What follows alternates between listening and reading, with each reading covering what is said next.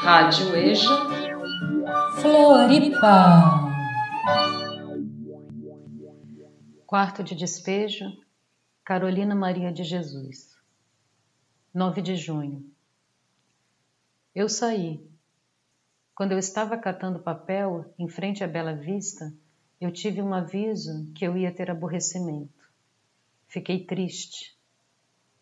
Quando eu passava na rua Pedro Vicente, um senhor deu uma bexiga de borracha para Vera. Ela ficou contente e disse que ele ia para o céu. Quando nasceu a Vera, eu fiquei sozinha aqui na favela. Não apareceu uma mulher para lavar minhas roupas, olhar os meus filhos. Os meus filhos dormiam sujos. Eu fiquei na cama pensando nos filhos, com medo deles ir brincar nas margens do rio.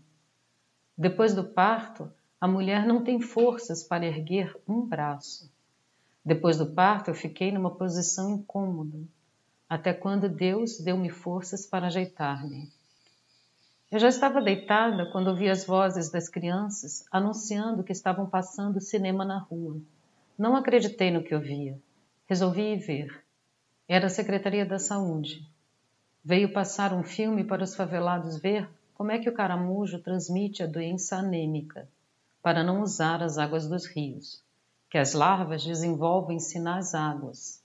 Até a água, que em vez de nos auxiliar, nos contamina. Nem o ar que respiramos não é puro, porque jogam lixo aqui na favela. Mandaram os favelados fazer mictórios.